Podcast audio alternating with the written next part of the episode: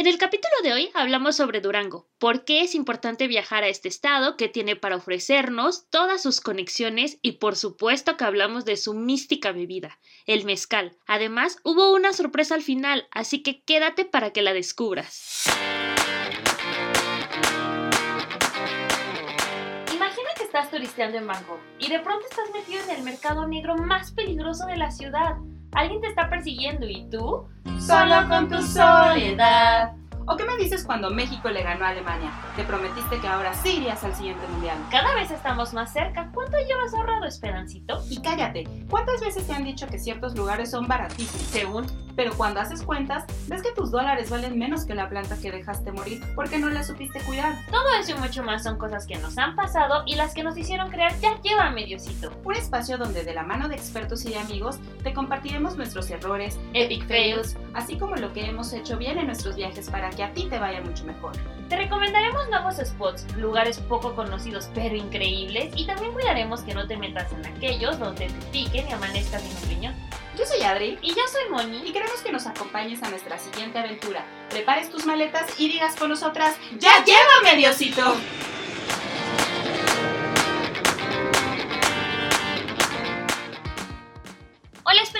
Bienvenidos a un capítulo más de ¡Ya, llévame Diosito! Estamos muy contentas porque nos están escuchando semana a semana y sobre todo estamos súper agradecidas con ustedes. Sí, muchísimas gracias por todos sus comentarios, al igual que todas sus sugerencias. Recuerden que todo es súper bienvenido. No olviden seguirnos y dejarnos también todos sus comentarios en todas nuestras redes y también en YouTube, que bueno, de hecho estamos grabando este capítulo nuevamente. Y bueno, el día de hoy les vamos a contar sobre un destino bastante caluroso, pero bastante interesante y también sobre una bebida que está de moda que también nos va a dejar entrar en calor inmediatamente.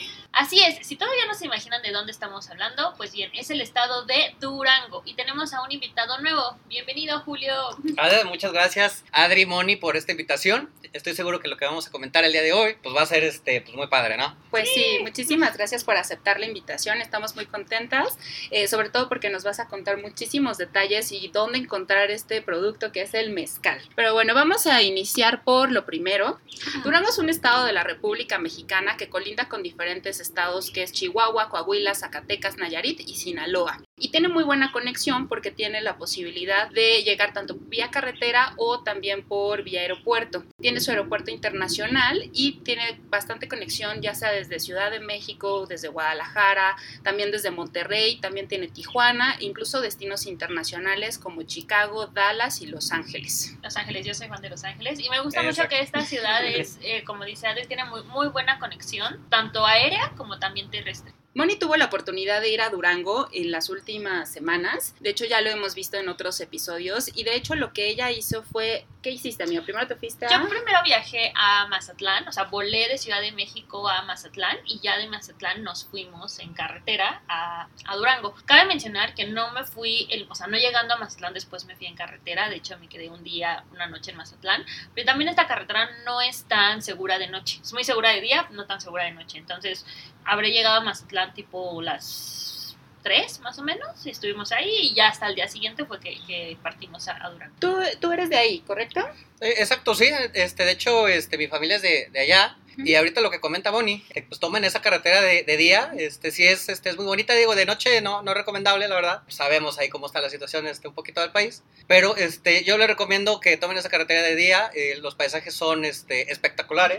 Ahí Bonnie no les dejará mentir. Hay muchas cascadas, hay pues, muchos lugares de ecoturismo. ¿Cómo se llama la, la, esa carretera? Es la Durango-Mazatlán. Eh, es, de, es de paga, este, aproximadamente son como unos, como unas tres horas. Más o menos. Unas tres horas. Ok. Y de hecho pasamos por el Espinazo del Diablo, ¿no? Que es como algo súper famoso. Exacto, sí, no, de, de, hecho puedes ver el Espinazo del Diablo y también vas a pasar por el Baluarte, uno de los puentes colgantes más altos de, de todo el mundo. De hecho, ese puente tiene hasta un récord Guinness y una cosa así. Eh, exacto. Y es como un punto turístico. De hecho, hasta venden el recuerdito, te bajas y tomas la foto y todo esto. Exacto, sí, no, ahí se pueden buscar el, eh, para que vayan ahí al, al Baluarte de Durango, totalmente recomendado. Perfecto. Entonces, bueno, eso sí es bien importante lo que nos comentaba Julio sobre eh, la seguridad de las carreteras. Es muy accesible porque más o menos como a 3, 4 horas está la ciudad de Torreón, la ciudad de Zacatecas y bueno, justamente lo que decíamos de Mazatlán. Nada más que, bueno, amigos, si ustedes toman ya sea un autobús porque tiene bastante conectividad uh -huh. o agarran el auto, pues de día, eso es bien importante. Sí, siempre cuidado. Siempre Sí. con cuidado. Sí, sobre todo en esa zona. Digo, finalmente eh, los lugares turísticos, me imagino, tienen como esta seguridad, ¿no, Julio? Exacto, sí, no, de- a, a los lugares que vayan, ahí es, pues están, están las cascadas, este, hay, hay unas cabañas, este, pues muy bonitas, ahí pueden estar y to- totalmente seguros, pero pues sí, re- recomendado de que pues, si van a estar ahí, queden ahí, pero pues sí, la, la carretera como tal, la autopista, porque bueno, las autopistas de paga, pues sí, de preferencia pues háganla en, la- la mañana, también en, en la noche, pues como está en alto, pues baja la, la niebla, este, a veces no se ve, mejor pues durante el día, ¿no? Y Claro. pues, pueden ver. Oye, pero aparte bien interesante Durango, porque Durango luego nos imaginamos cosas como pues justamente de inseguridad y cosas por el estilo, pero tiene muchísima cultura y también muchísima historia. Y de hecho tiene dos pueblos mágicos. Ya ven que a nosotras nos encanta hablar de pueblos mágicos e incentivarlos a que ustedes asistan. Tiene dos pueblos mágicos que son los principales. El primero se llama Nombre de Dios Durango y el otro se llama Mapimi. Mapimi significa piedra en alto o cerro elevado. Pues de hecho cuando se fundó fue por una persona que llega eh, española, pues cuando van en el camino, que este camino se le llamaba Camino Real de Tierra Adentro. De hecho hablamos de este cuando estábamos hablando de Guanajuato, que era este camino real que recorría desde la Ciudad de México hasta Texas. Entonces iba recorriendo toda la República Mexicana y de hecho se hicieron varios asentamientos, Ujú. varios conventos por este tipo de, pues, de conquista española y pues era De la ruta. de ruta comercial. Entonces, bueno, tocaba estos dos pueblos y Mapimi se convirtió en el primer eh, pueblo mágico de Durango porque tiene una historia de más de 400 años. La verdad es que pues sí tiene su, su historia. Pues este tiene el puente colgante de Juela. No es el mismo que tú mencionabas, es otro. sí, es, es otro. sí. Este, este baluarte se hizo en 2012. Ah, ok. Apenas, perfecto. Sí, apenas. es relativamente nuevo para Ajá. construcción y la historia que en sí tiene el Estado. El Exacto. estado. Sí, Y, y bueno, nada más para, para añadir, eh, pues Durango siempre fue desde la época colonial este, pues minero, ¿no? Ah, sí. De ujú. hecho, Claro. bueno, yo, yo creo que ahorita Adri les va, les va a ver si que a dar más explicación, pero este, no, pero nada más para, para añadir. Dato también curioso es que el animal por excelencia de Durango es el alacrán. Ujú. Y todo trae alacrán.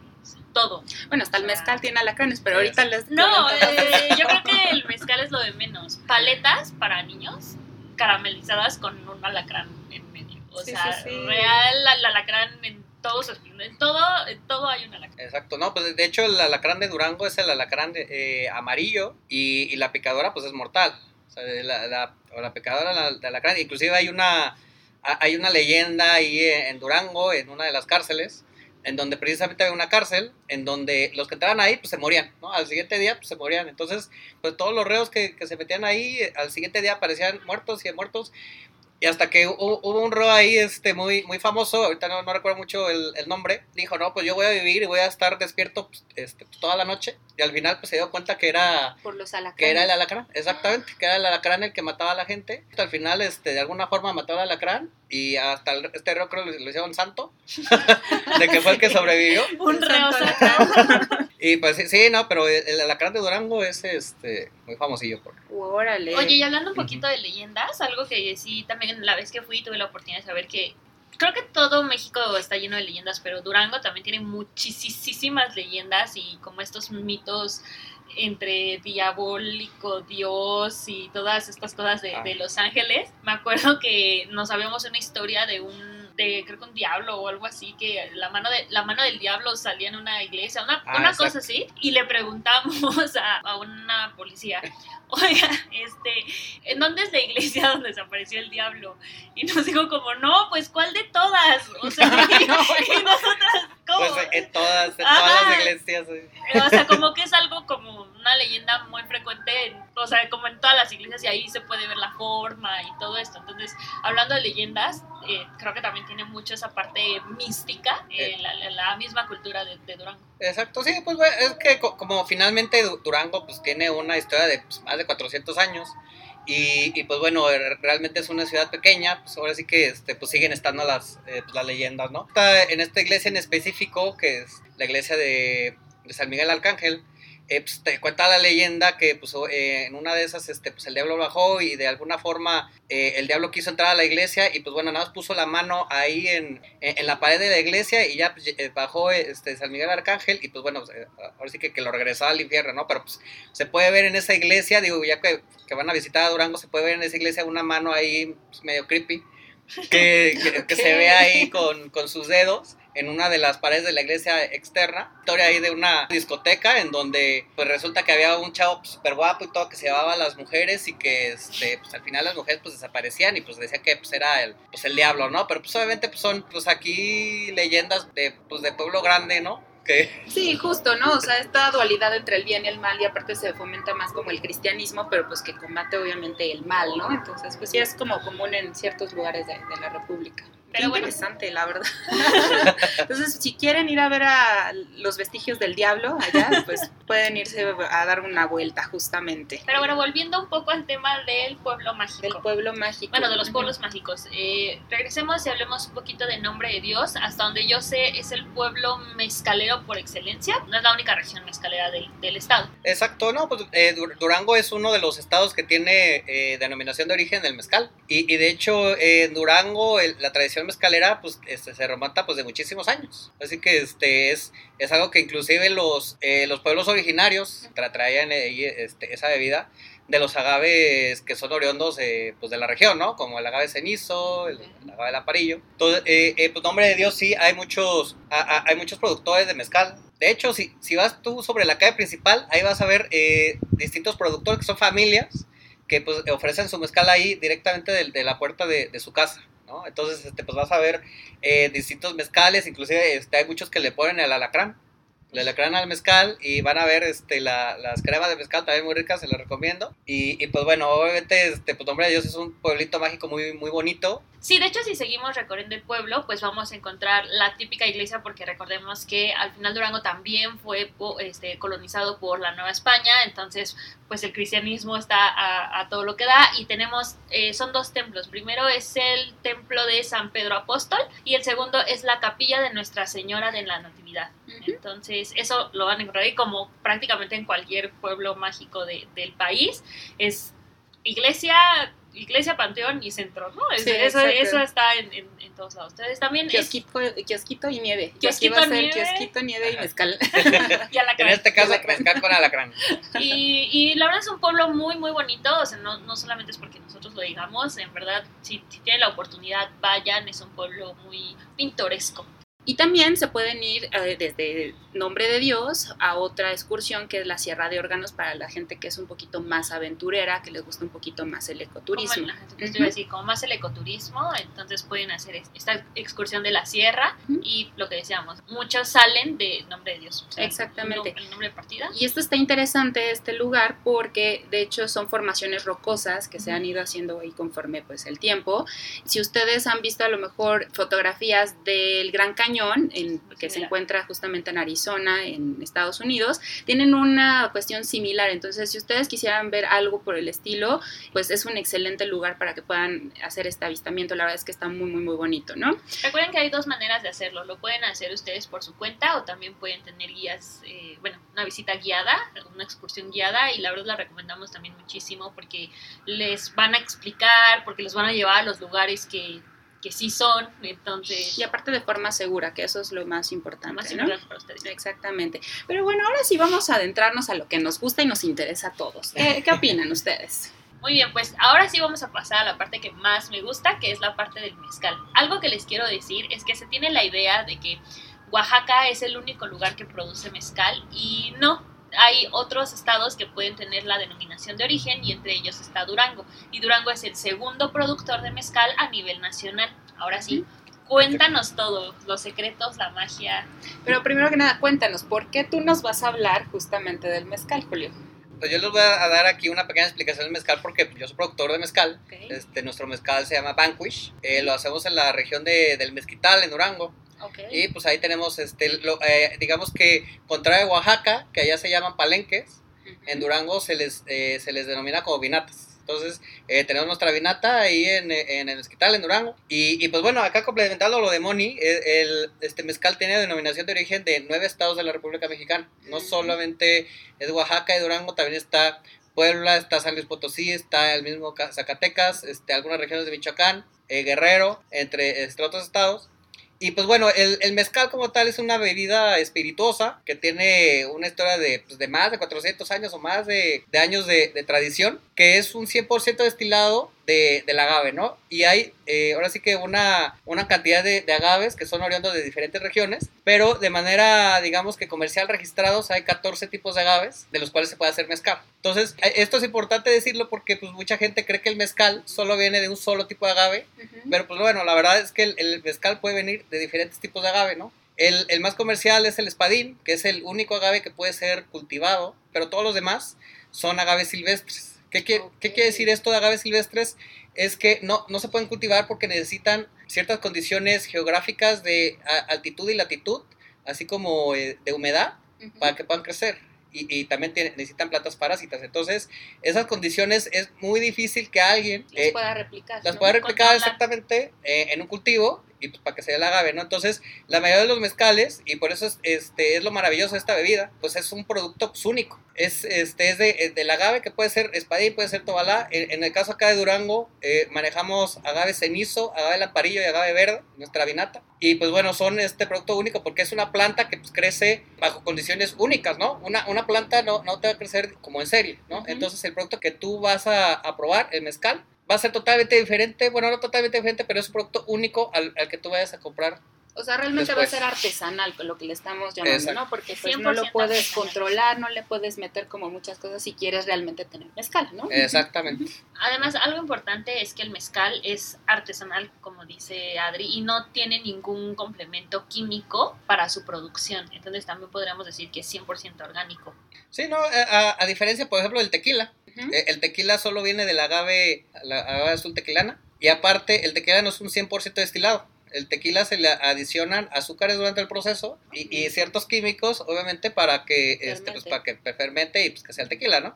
El mezcal, pues sí tiene esa, esa ventaja, que es un producto 100% orgánico, no se le adiciona nada al proceso, 100% artesanal, aunque sí tiene un grado, un porcentaje de alcohol por norma que debe tener del 38 hasta el 57% de alcohol. El porcentaje de alcohol sí es mayor al del tequila, pero es poquito más saludable si lo quieren ver. Claro.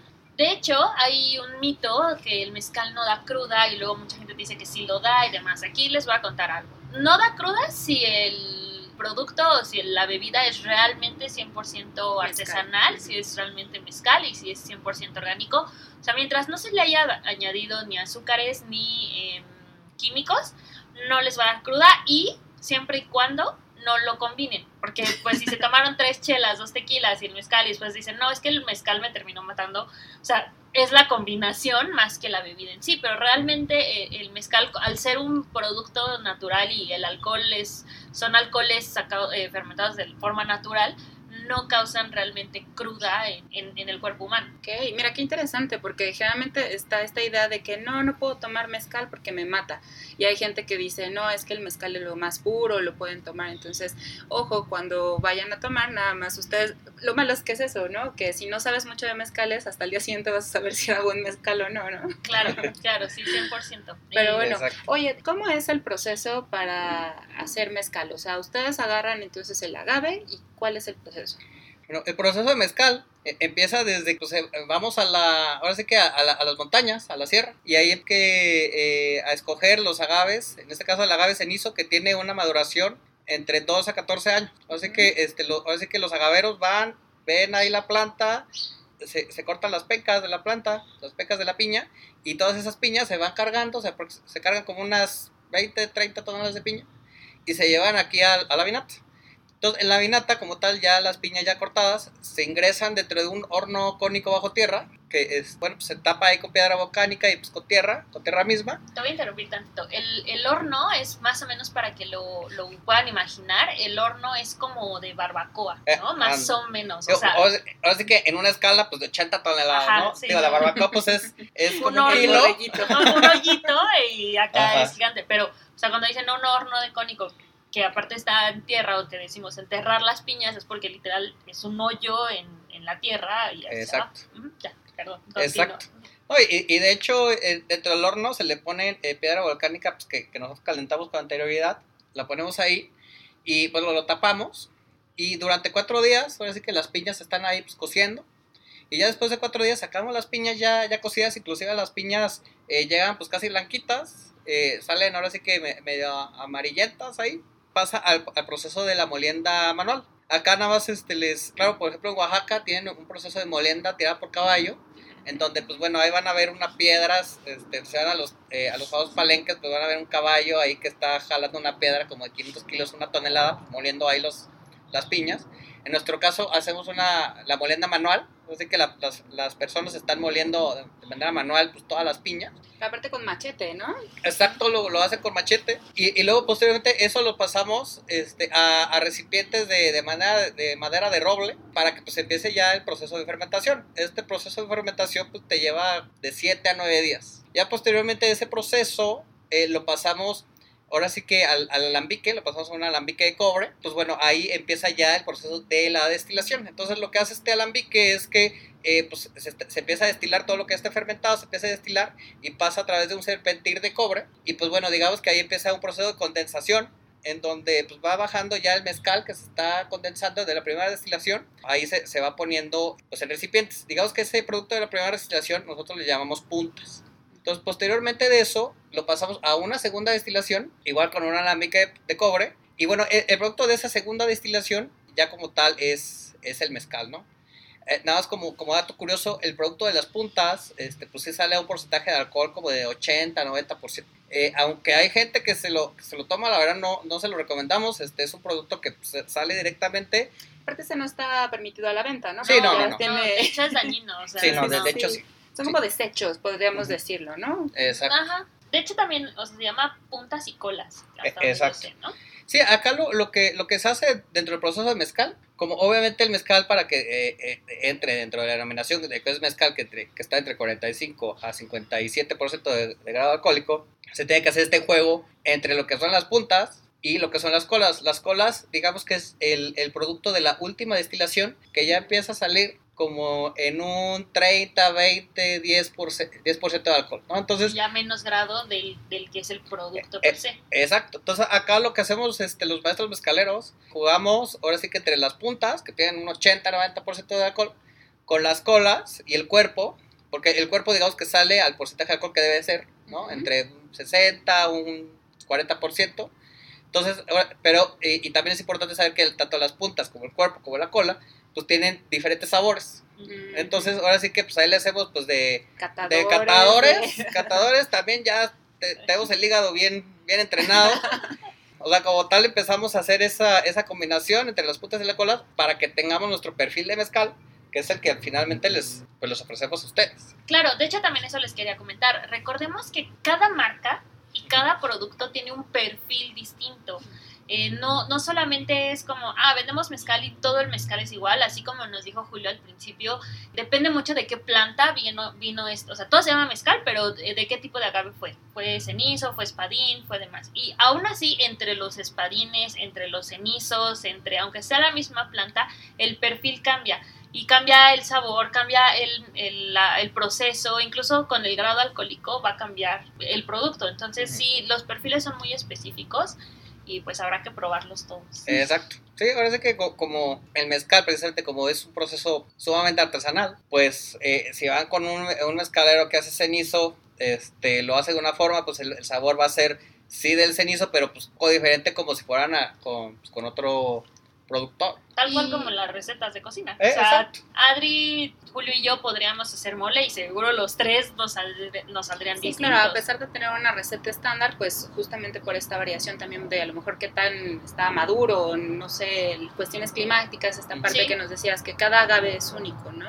Pero, por ejemplo, nuestros amigos que, por ejemplo, quieran tomar mezcal, ¿cómo lo van a poder identificar cuando ellos vayan y compren un mezcal? ¿Qué- ¿Qué notas debemos nosotros tomar en cuenta al momento de leer la etiqueta? Que en un, en un mezcal comercial, porque pues obviamente en el mezcal que vamos ahí en nombre de Dios y de repente mira un mezcalito no lo vamos a poder saber, ¿no? Exacto. Pero cuando uno ve y compra un mezcal, ¿qué recomendaciones nos podrías dar? Obviamente si van a alguna tienda comercial o a una vinatería, eh, esos son, son productos que ya están certificados, eh, tienen ahí este un, un signo de, de, certificación de que es mezcal, ¿no? Y ya pues, pasó por todo un proceso de certificación y pues digamos que eh, es un, es un productor que, que ya se garantizó que pues cumple con todas las medidas sanitarias pues, pertinentes, ¿no? Entonces yo, yo les recomiendo que pues vean, vean eso, que sea, que sea un producto certificado. El mezcal que no está certificado se le llama destilado de agave, no quiere decir que sea malo, ¿verdad? Solo que no está certificado. Solo que no, pues no, no está certificado. Y pues bueno, ahí tiene que fijarse un poquito en los porcentajes de alcohol. Ahora sí que tiene que estar eh, arriba del 38% y pues por abajo de un 57%, 55% para que sea mezcal.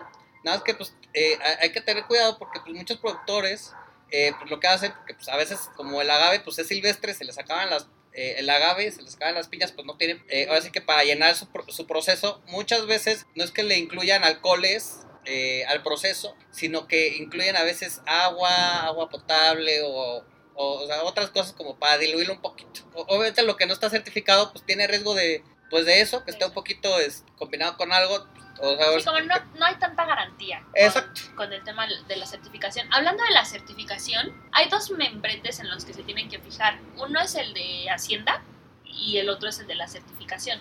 Entonces, cuando vean un mezcal, si solamente trae el membrete de Hacienda, ese no, eso no significa que esté certificado. Prácticamente eso solo significa que esa botella paga impuestos, pero no es un producto certificado. El certificado es un sticker que es como un holograma brillante, uh -huh. como plateado.